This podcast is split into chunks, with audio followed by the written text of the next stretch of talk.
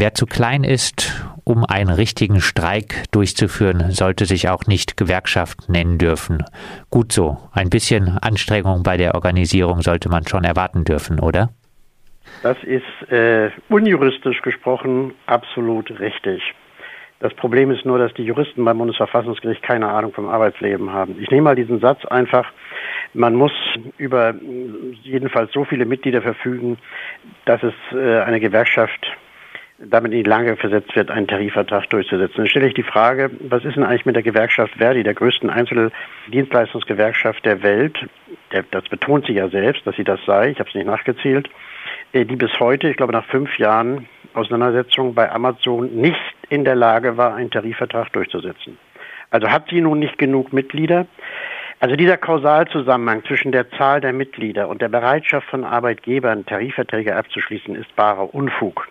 Und zwar natürlich vor allen Dingen in Zeiten, in denen versucht wird, Gewerkschaften so klein wie möglich zu halten und mit allen nur erdenklichen Mitteln zusätzliche Stärken von Gewerkschaften oder auch möglicherweise deren Anerkennung zu verhindern. Dieser Irrglaube oder diese völlig naive Sichtweise von Arbeitsbeziehungen in unserem Land, sowohl durch das Bundesarbeitsgericht wie auch durch das Bundesverfassungsgericht äh, kommen nun insbesondere der Gewerkschaft Verdi in Anführungszeichen zugute, nur in Anführungszeichen, weil sie kann damit weiter ihr Organisationsmonopol im Bereich der Versicherungswirtschaft verteidigen. Aber eben auch nur das.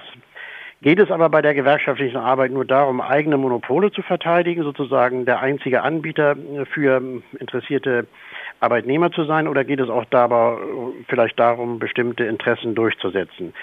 Bei der Versicherungsbranche beispielsweise hat Verdi, die legt das nicht, bis heute ist es nicht offengelegt worden, einen nur sehr, sehr geringen Organisationsgrad. Und Arbeitskämpfe in der Versicherungsbranche sind kurioserweise in der Vergangenheit nur von dieser Mini-Gewerkschaft, der sogenannten Mini-Gewerkschaft der NRG durchgeführt worden. Und zwar mit der Begleiterscheinung, dass Verdi dann als Leute dann an solch einem Warnstreik beispielsweise teilnehmen wollten, ähm, dass diesen Leuten dann von Verdi über den Umweg der Arbeitgeber gedroht wurde. Also wenn ihr euch an diesen Arbeitskämpfen beteiligt, dann ist das illegal und dann müsst ihr mit Entlassung rechnen. Und gleichzeitig nahm man Einfluss auf die Arbeitgeber, um bei den Arbeitgebern vorstellig zu werden und zu sagen, ihr dürft mit dieser Gewerkschaft, ihr dürft mit dieser Gewerkschaft keinen Tarifvertrag abschließen, denn das ist gar keine Gewerkschaft nach einer Entscheidung der, des äh, LRG Hessen. Also unterlasst das bitte. Daran sieht man die ganze Unglaubwürdigkeit dieser Argumentation, sowohl auf der Seite des Bundesverfassungsgerichts wie auch auf Seiten von Verdi. Wie gesagt, wenn man nicht mal bereit ist, über äh, den Tellerrand zu schauen und auch über den eigenen Schatten zu springen und sich zu fragen, ob die Gewerkschaftsfreiheit in diesem Land vielleicht noch mehr Bedeutung hat als nur für die Absicherung eines Organisationsmonopols, dann muss man doch so fair sein zuzugeben, dass diese Art der Rechtsprechung eigentlich das Aus für die Gewerkschaftsfreiheit in diesem Land bedeutet. Denn die einen sind die besonders gleichen. Das sind die DGB-Gewerkschaften, die sind sozusagen Kraft, ja, würde ich fast sagen, Naturrechts von ewigen Zeiten hier als Gewerkschaften anerkannt. Keiner zweifelt daran. Und da gibt es so zwei kleine Ausnahmen. Ich rede jetzt mal nicht von den CGB-Gewerkschaften, die äh, sind ja auch seit äh, sozusagen äh, noch schon vorkonstitutionell existierten die ja vor der im Krafttreten unserer Verfassung. Und daneben gibt es noch die GDL und die UFO. Das sind besondere Bedingungen, weil die eben auch äh, umfangreiche Arbeitskämpfe in ihrem Bereich durchgeführt haben und weil dort eben vor allen Dingen Verdi sehr schwach war, jedenfalls im Bereich der Luftfahrt. Und das war's dann. Wer jetzt noch versuchen will, irgendwo irgendeine neue Gewerkschaft zu gründen, der wird sich mit diesen dieser Mauer, die dort errichtet worden ist, auseinanderzusetzen haben. Und die Auseinandersetzung ist bereits dann, wenn sie beginnt, gescheitert. Heißt, äh, neuere Gewerkschaftsgründung eigentlich unmöglich. Wenn man das so hinnimmt, ja. Denn der Irrsinn dieser Argumentation liegt ja vor allem in Folgendem. Ich, ich, ich will jetzt gar nicht auf die Empirie zu sprechen kommen, also die Frage, wo denn Gewerkschaften Probleme haben mit der Durchsetzung von Tarifverträgen und wo nicht. Also dieser ganze, äh, dieses ganze Theater, mit dem, da gibt es auch so Definitionen in der Rechtsprechung. Also sie müssen so viele Mitglieder haben, dass gewissermaßen den Arbeitgebern äh, die Angst in den Knochen steckt und sie bereit sind, Tarifverträge abzuschließen. Also die Angst bei Amazon gibt's nicht. Ne? Das ist mir die Frage, woran liegt das einfach? Also dass zum Beispiel Arbeitgeber ganz prinzipiell, auch in der Geschichte übrigens, Hafenarbeiterstreik von 1896 in Hamburg, so ein Beispiel, äh, oftmals Tarifverträge gar nicht abschließen wollen, um Gewerkschaften als Organisation zu bekämpfen. Ja, also dass es eben was anderes gibt in der Realität als nur die äh, händchenhaltende Sozialpartnerschaft. Das kommt also diesen Richtern gar nicht in den Sinn. Sie haben überhaupt gar keine Ahnung davon, wie tatsächlich Tarifverträge zustande kommen und wie sich auch die Gewerkschaftsbewegung entwickelt hat. Aber okay, lassen wir das mal beiseite. Und dann kommen wir einfach mal dazu der Frage, was ist denn eigentlich, wenn sich eine neue Gewerkschaft gründet? Ab wann darf und kann man beurteilen, ob sie genug Mitglieder hat? Also das heißt, es ist eine Organisation im Aufbau.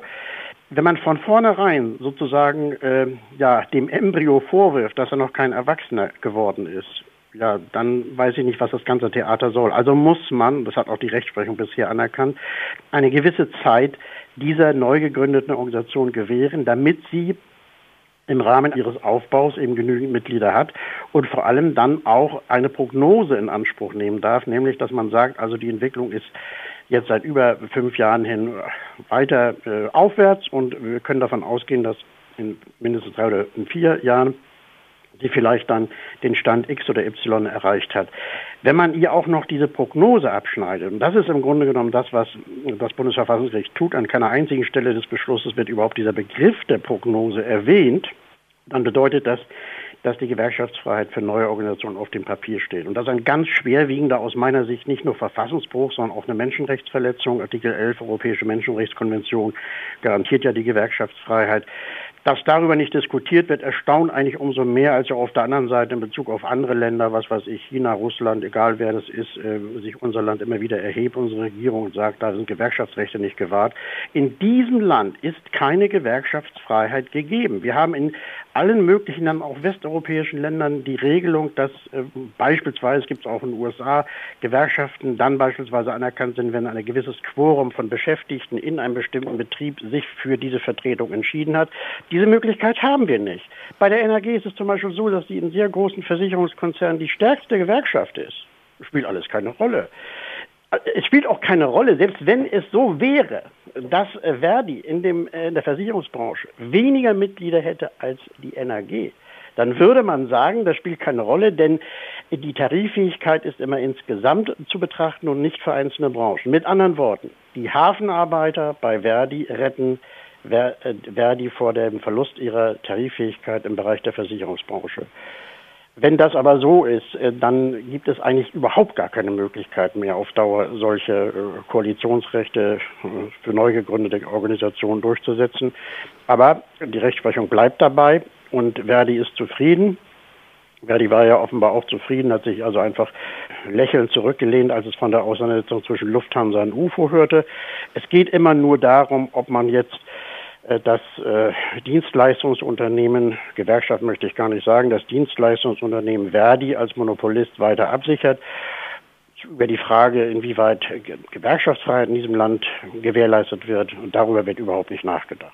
Die jetzige Entscheidung oder beziehungsweise Nichtentscheidung des Bundesverfassungsgerichts äh, trifft wahrscheinlich auch äh, weitere kleine kämpferische Gewerkschaften wie die FAU zum Beispiel, die ja wahrscheinlich äh, unter dem Maßstab auch äh, nicht tariffähig wäre meistens und äh, somit auch keine Gewerkschaft wäre, oder?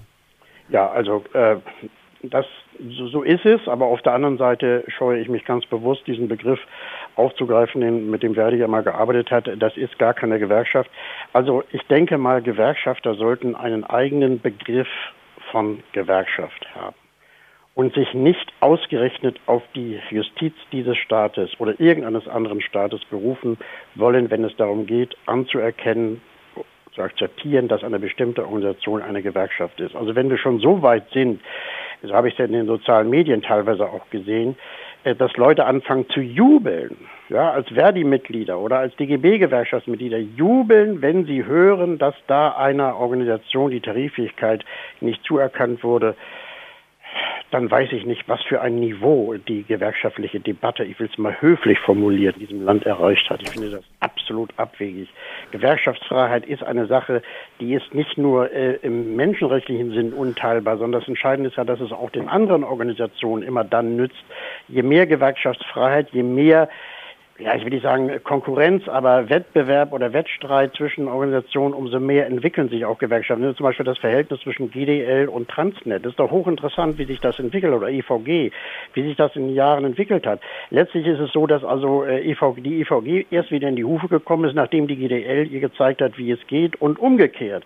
Also diese, in Anführungszeichen, Konkurrenz war für beide Organisationen und ist für beide Organisationen, auch für die Gewerkschaftsbewegung insgesamt, nur von Vorteil gewesen. Und diese Vorstellung, wenn ich ein Monopol Monopol habe, ist alles gut und alles ist schön, hat sich in der Geschichte als falsch erwiesen. Also auch von daher im Eigeninteresse müsste man eigentlich sagen, wir üben Solidarität mit all denjenigen, die für ihre Existenz als Gewerkschaft kämpfen, aber davon sind wir weit entfernt heißt, die jetzige Entscheidung ist auch äh, keine Entscheidung gegen die kritikwürdigen gelben Gewerkschaften, die eher Tarifverträge im Sinne der Arbeitgeber schließen. Nein, das spielt überhaupt gar keine Rolle. Diese Frage, äh, ob eine Gewerkschaft äh, sozusagen äh, Arbeitgeberinteressen statt Arbeitnehmerinteressen vertritt, war hier nicht Gegenstand. Ähm, das ist theoretisch auch weiterhin anerkannt. Also wenn sozusagen eine Gewerkschaft in ihren Reihen Arbeitgeber hat oder Arbeitgebervertreter, um die Interessen von Arbeitgebern zu vertreten, ähm, darf sie sich ja nicht Gewerkschaft nennen. Das ist Teil der Rechtsprechung, aber das war überhaupt nicht Gegenstand, sondern hier ist eben Gegenstand gewesen, dass man gesagt hat, diese Mitgliederzahl reicht nicht aus. Ich sage dazu nochmal, im Laufe der letzten fünf Jahre, seit eben diese Gewerkschaft äh, ja existiert, hat sie einen Aufwärtstrend zu verzeichnen. Allein dieser diese Tatsache, dass sie einen Aufwärtstrend zu verzeichnen hat, wäre eigentlich ein ganz gewichtiges Argument bei der Frage der Prognose, auch für das Bundesverfassungsgericht. Denn wenn mal die Richter beim Bundesverfassungsgericht einfach mal, falls sie nur die FAZ lesen, gut, dann bitte in die FAZ schauen, im Wirtschaftsteil steht auch manchmal was drin über die Entwicklung von Mitgliedern bei den Gewerkschaften, dann wüssten sie, dass die Zahl der gewerkschaftlich organisierten Arbeitnehmer in diesem Land permanent und kontinuierlich year by year rückläufig ist. Aber in diesem Falle, in diesem relativ kleinen äh, Wirtschaftsbereich, aber wie auch immer, Versicherungsbranche, nicht besonders arbeitskampffähig, oder Arbeitskampf äh, bereit, da die Belegschaft, nach allem, was man Belegschaften, was man bisher so weiß, hat sich diese Organisation in ihrer Mitgliederzahl positiv weiterentwickelt. Also es ist nicht irgendwie eine Mini-Organisation, die dann Mini-Organisation geblieben ist, sondern sie hat sich immer weiter entwickelt. Aber das allein auch diese Tendenz reichte den Herrschaften nicht.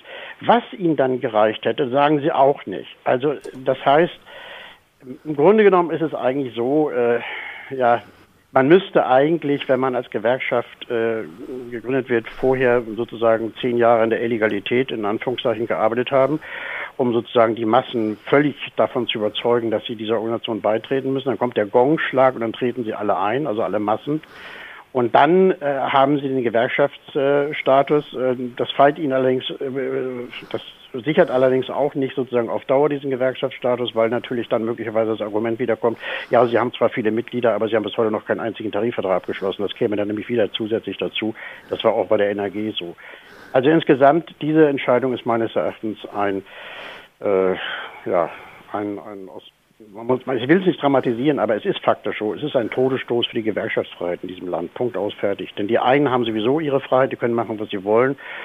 Äh, das ist der Status quo und die anderen, die kommen in, in diesen Closed Shop nicht mehr rein. Das sagt äh, Dr. Rolf Gefgen, Arbeitswirtschaftsrechtler und Autor aus Hamburg. Mit ihm haben wir gesprochen über die Entscheidung des Bundesverfassungsgerichts. Das hat die Verfassungsbeschwerde der neuen Assekuranzgewerkschaft nicht äh, zur Entscheidung angenommen. Es betrachtet sie nicht als tariffähig